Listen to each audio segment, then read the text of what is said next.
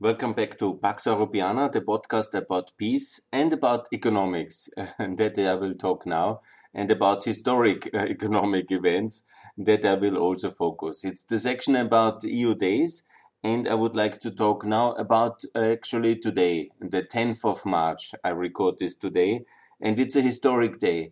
And it's a historic day for the United States of America and for all friends of America and for the whole world because what happened today was uh, the final congressional approval, congressional approval of uh, this um, COVID relief package, the American Recover Rescue Plan. Actually, that's the name. Supposedly, there will be another recovery plan additionally. But let's not uh, let's focus on the dimension of what this means historically. It's a amazing, gigantic, and really very big thing this is a one decision of the parliamentarian assembly has approved the spending of 1.9 trillion US dollars. In the dimension, this is so huge. this is about 10% of the American GDP uh, of uh, 2020. This is huge in one decision. One leg. It's amazing that one parliament can be so powerful to do that. Additionally, just like that, a wish of the new president, it's happening, and obviously it means a lot. The estimation it will alone add um, about uh, one percentage of global growth um, it's, I think, quite logical because it's almost 2 trillion. The world GDP is 86 uh, trillion. So obviously that will add uh, to the global GDP. It's also a sign of how powerful and how important the United States of America is. And it is the global superpower. It's not China and not Russia and not the EU. Let's not fool ourselves. It's the United States of America and it has proven impressively it's able to act, it's able to lead, it's able to think big and to provide America and the world the rescue package which is needed at this moment. You might ask now, is that fiscally not um, uh, reckless and is it not too much? Yeah. Yes, it's a lot. Yeah. But is it needed? In a crisis where basically the demand has to be state uh, sanctioned restrained, like uh, this uh, pandemic, there's a lot of interdiction on business activity. I think it's absolutely justified that the state uh, replaces uh, significantly uh, the demand and adds uh, it in, transfers it into debt. Yes, I think it's necessary. That's why we have a state and a modern economic system to help in such kind of external shocks.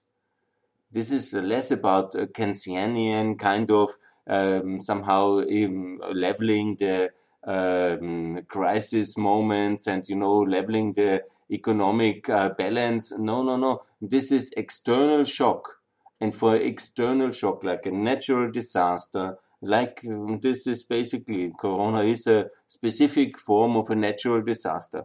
Absolutely, the state has to intervene. That's our common insurance policy for exactly such uh, kind of a crisis and the state is there that the crisis doesn't hit the population and the economy uh, directly too hard.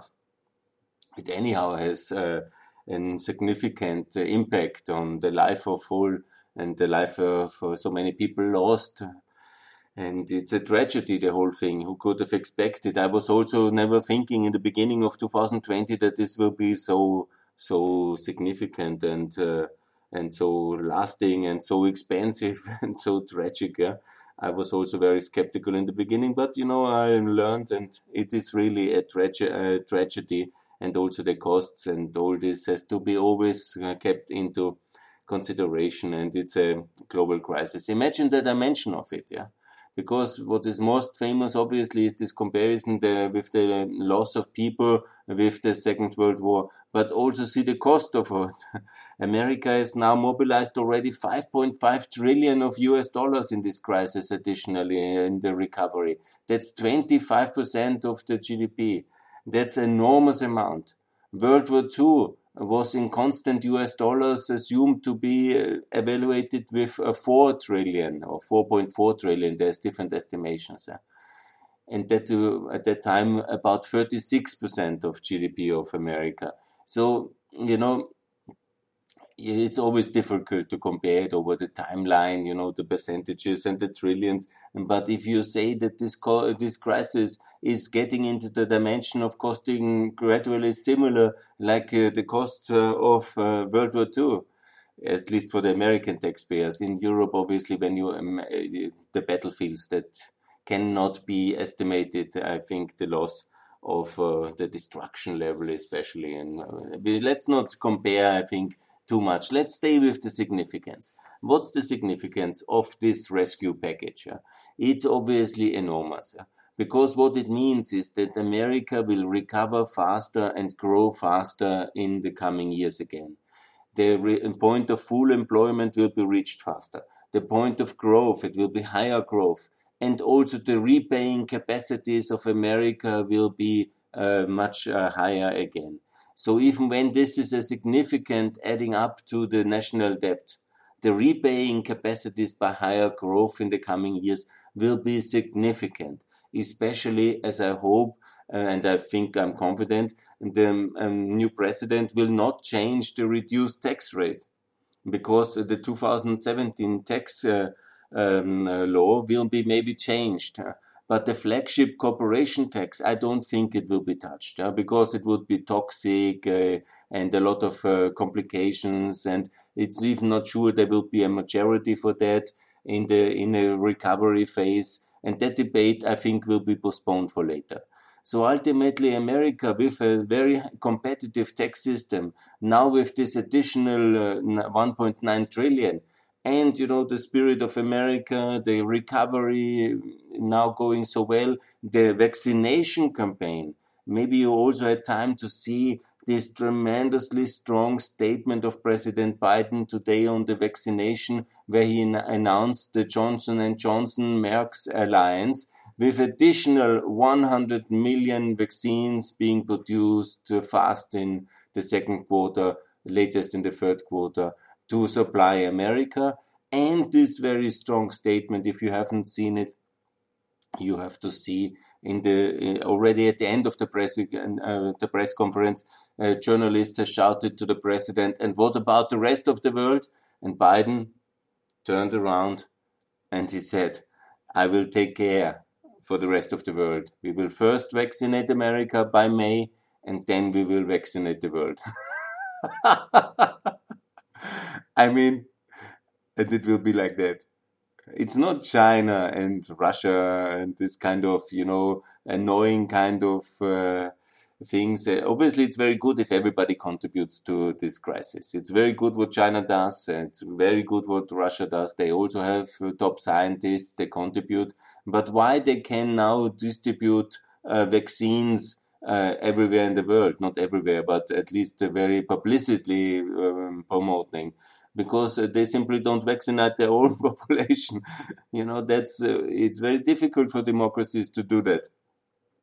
To justify, by the way, uh, we have like China, 1.4 billion people. We have um, we vaccinate you by time, but we need to take uh, 100 million uh, of the vaccines because we have to also send it to India, Pakistan, and to Africa that's uh, easier, let's say, for dictatorships.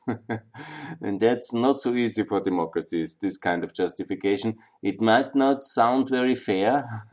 and I understand that equality is important and, you know, equal cover for all.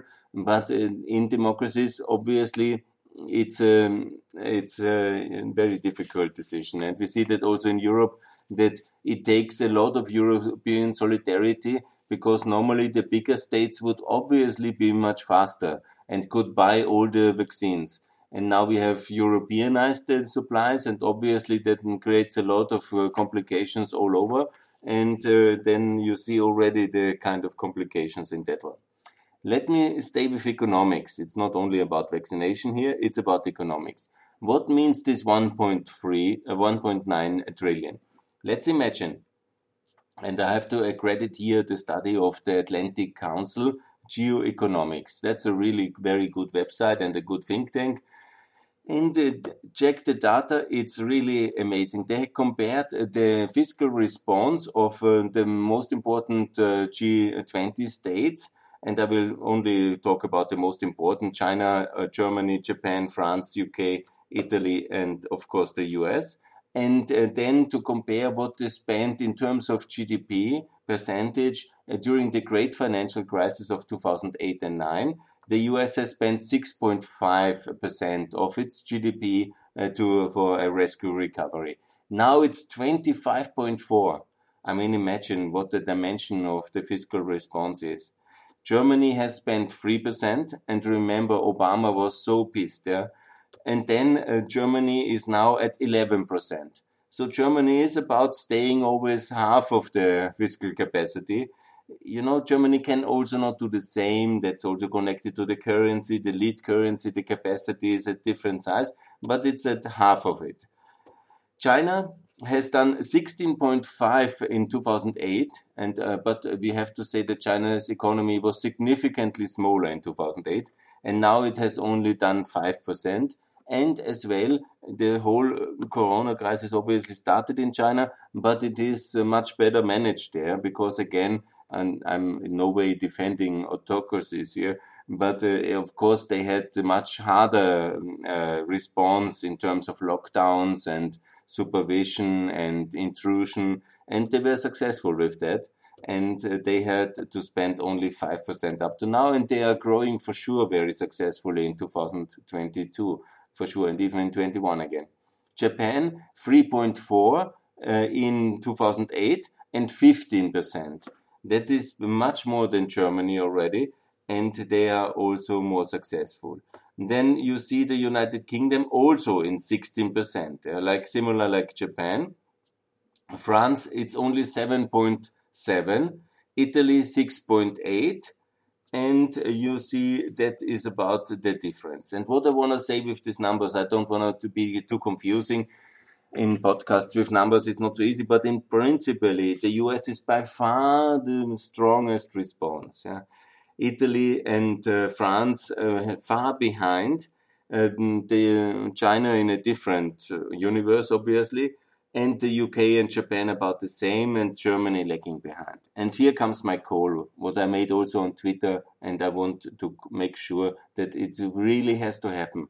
We need to make a second uh, rescue package in the European Union, similar like the 2021. We need a second one we need to add another 750 billion. It was historic what we did in the summer in July 2020. That was the right response, adding and um, um, adding um, first time actually. It was really historic as well to add an additional um, taxing, not taxing, but debt capacity to the European Union. Normally, the EU cannot take debt the EU is basically funded by the member states directly. It's about a budget of 160 uh, million every year. So it's about uh, this, um, let's say, a trillion a year, which is basically given to by the member states, the 27 to the European Union. So 165 per year, about a trillion is always what it's. It's very short budget, and it should definitely rise. And what happened now in this crisis? First time it was an add up of 750 um, which the member states granted towards uh, the European Union. And we need a second one. And that's, of course, outrageous, and many people will say, What you're saying? But we have many tasks at the European level, especially when it comes also to supporting uh, the more fragile uh, member states like uh, uh, Spain, like Italy, but also the, the future member states. Also, again, Ukraine is very hard hit by the corona crisis. The Balkans, we have to be more solidaric.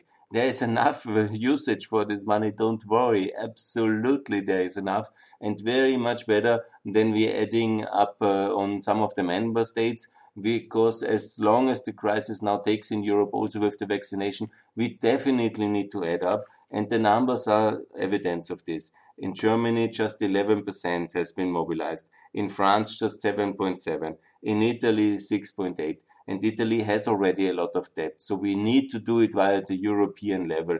And we need it especially via France and Germany. Especially Germany can easily add up to 4% of GDP This is anyhow not needed. Yeah, it will not be such a dimension. 750 on the European level, that is absolutely necessary, and it's absolutely necessary now. Because I would like to add the, to the debate uh, the um, comparison about the recovery time after a recession, after a big external shock. Yeah. I'm not talking about normal business cycles, but big external shocks like we had in 2008. It was wild. It was also in 2001 uh, with uh, the terror attack and the consequent crisis. But also, um, it happened also in the 90s when suddenly the whole world was changing. And obviously, there was a lot of turmoil with the opening of uh, Eastern Europe.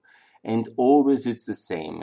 Comes the external shock, uh, and they come regularly every decade, from time to time, every five years but there come these major external shocks, events uh, you cannot foresee.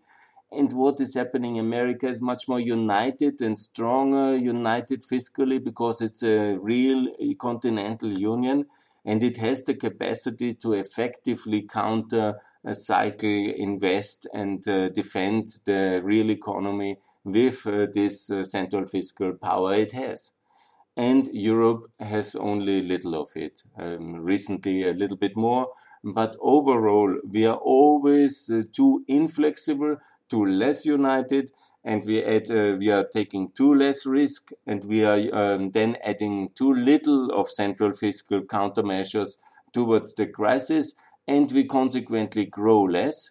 And when you see the GDP per capita curve of the uh, European Union compared to the US, especially since 2008, we have really significantly fallen back uh, towards uh, compared to the US. And the US is now around $60,000 and we are about 35,000 yeah, overall. You know, obviously we added a lot of people as well, about 100 million people with the EU enlargement, but also the US has added about 80 million people in the last 30 years. Yeah.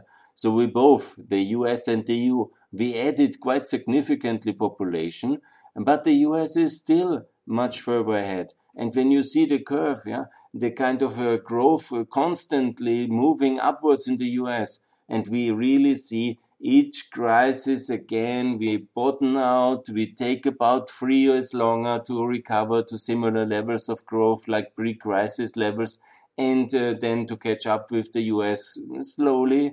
And then comes the next shock, and we are again uh, backwards because our systems are not flexible enough. We are not united enough. Our central opportunity and power to respond effectively in the crisis and fast uh, is too limited. And so, uh, contrary to what actually should be the case, that we as the poorer sister of the West are catching up, we are falling back.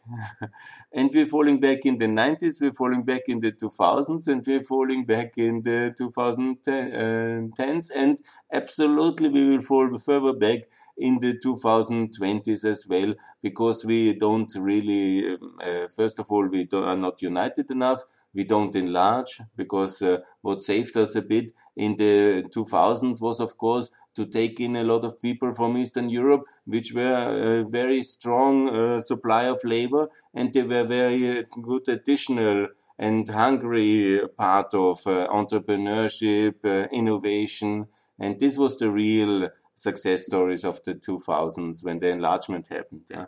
Economically, it was a major boost for the European productivity and stability and economic growth. The, the whole uh, dynamic of the European uh, system was in Eastern Europe after that.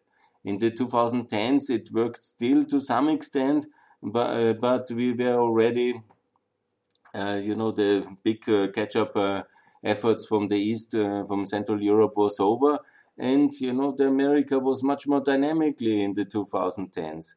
And again, you know, it will be the same in the 2020s. And maybe I'm alone in Europe who thinks that we actually should be as rich as the North Americans. you know, maybe I'm alone. I'm also alone in uh, Austrian NATO debate. maybe I'm quite single. maybe, but you know, wouldn't it be much better to be as rich as the North Americans? I mean, why do we have to live at two thirds of the prosperity level I mean, the war is long time ago. Europe is, with all um, from the people, from the conditions, a rich continent. We have industry, agriculture, innovation, technology. We are not uh, by nature uh, the the somehow limited in our um, growth potential. We have also very rich parts in Europe, yeah? Like Norway, Switzerland, uh, Luxembourg. Also, Austria is not really poor, but when you compare it with uh, the member states of the United States of America, the 50 states that make the Union, we are very much in the bottom third. Even when we are in Europe, one of the richest 10. And when you see the richer parts of uh, like Sweden and uh, Netherlands, we are somewhere not, nowhere up on the ladder. it's only Luxembourg which can compete. Switzerland is not a member, Norway not a member. The rest we are in the bottom third when we ever, you know, you can add most of the European member states much on the lowest uh, um, part of this comparison. And you have to compare the 27 member states with the 50 member states of the United States yeah?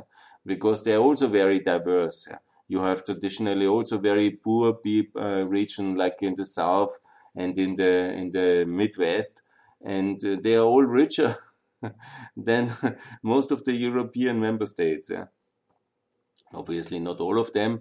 There is this specific uh, differences, but in principle, it's quite a shocking balance when we see it. And I belong to the people who think that when we catch up, and we should, uh, you know, we are 17 years, 75 years after World War II, we are also rich, free, and secured and fine. So we should be at least uh, going into the direction of the United States. But no, it's not only since the great financial crisis that we are falling back. We have been falling back as well in the beginning of the 2000s, but we were catching up with the enlargement. But unfortunately, yeah, this inflexibility which we have in our system, the high taxes in Germany and France and in Italy, and the restrictions on the labor market, the many sectors we have a very incomplete internal market there's a great book of uh, Anders Aslund about that one. I recommend it very heavily about completing the European growth uh, gap. It's a wonderful book. It goes in great details in all the sectors from energy to telecoms to railways, transportation. We have a very incomplete internal market, even when we are so proud about it. Yeah, but in many sectors it's far from complete and that's uh, also why we are poorer. in America. There is also issues, obviously, in America, obviously, with uh, as we have seen with some of the uh, sectors. But in principle, it's much more open, and see it in the Corona crisis again. What happened?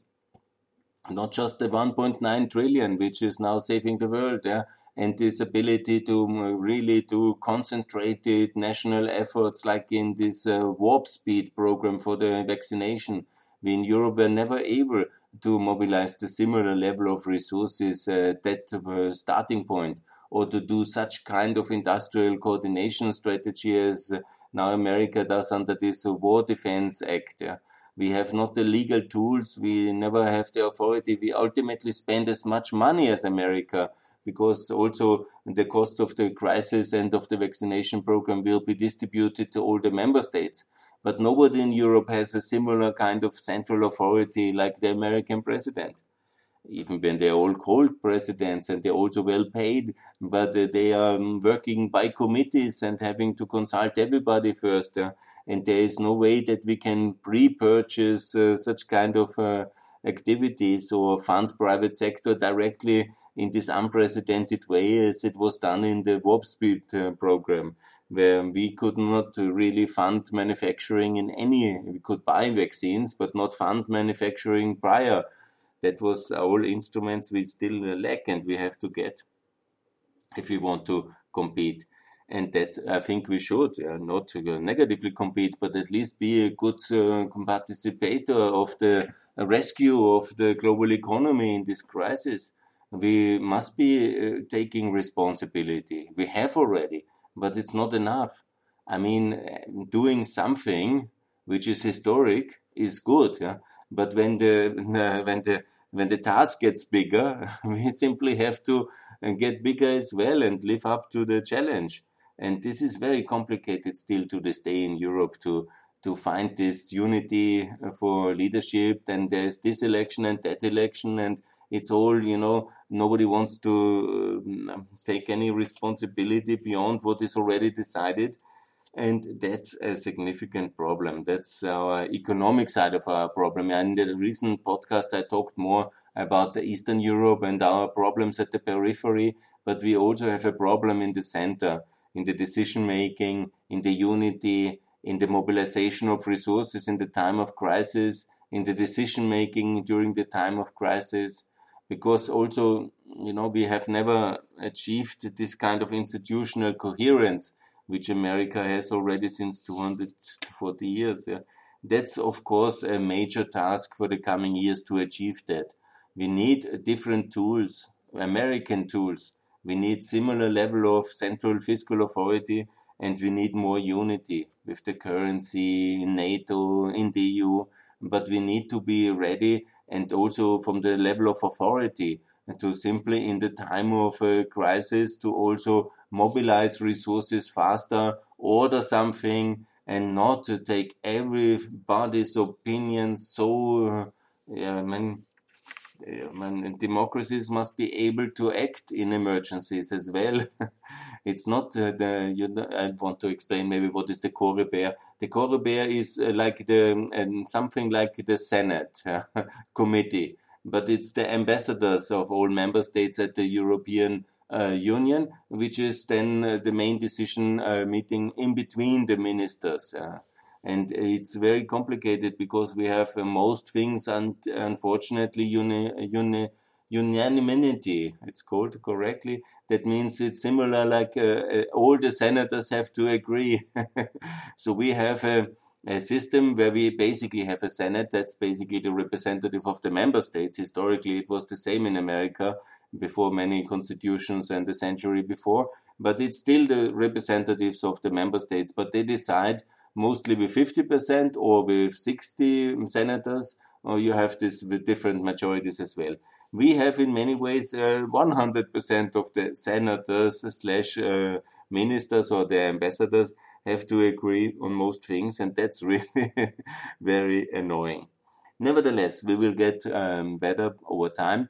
Now, this podcast, I want to come to a close, and the historic dimension of what uh, President Biden and the US Congress just did today on the 10th of March is really will go into European and global economic history as one of the most decisive legislative acts in uh, world economic history.